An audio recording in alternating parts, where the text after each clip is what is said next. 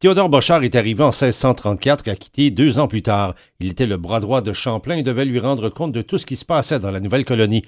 L'historien Yannick Gendron avance qu'il a été volontairement écarté de l'histoire. Théodore Bochard, comme plusieurs autres protestants euh, de son époque, a été écarté en quelque sorte du panthéon des Hauts de la Nouvelle-France.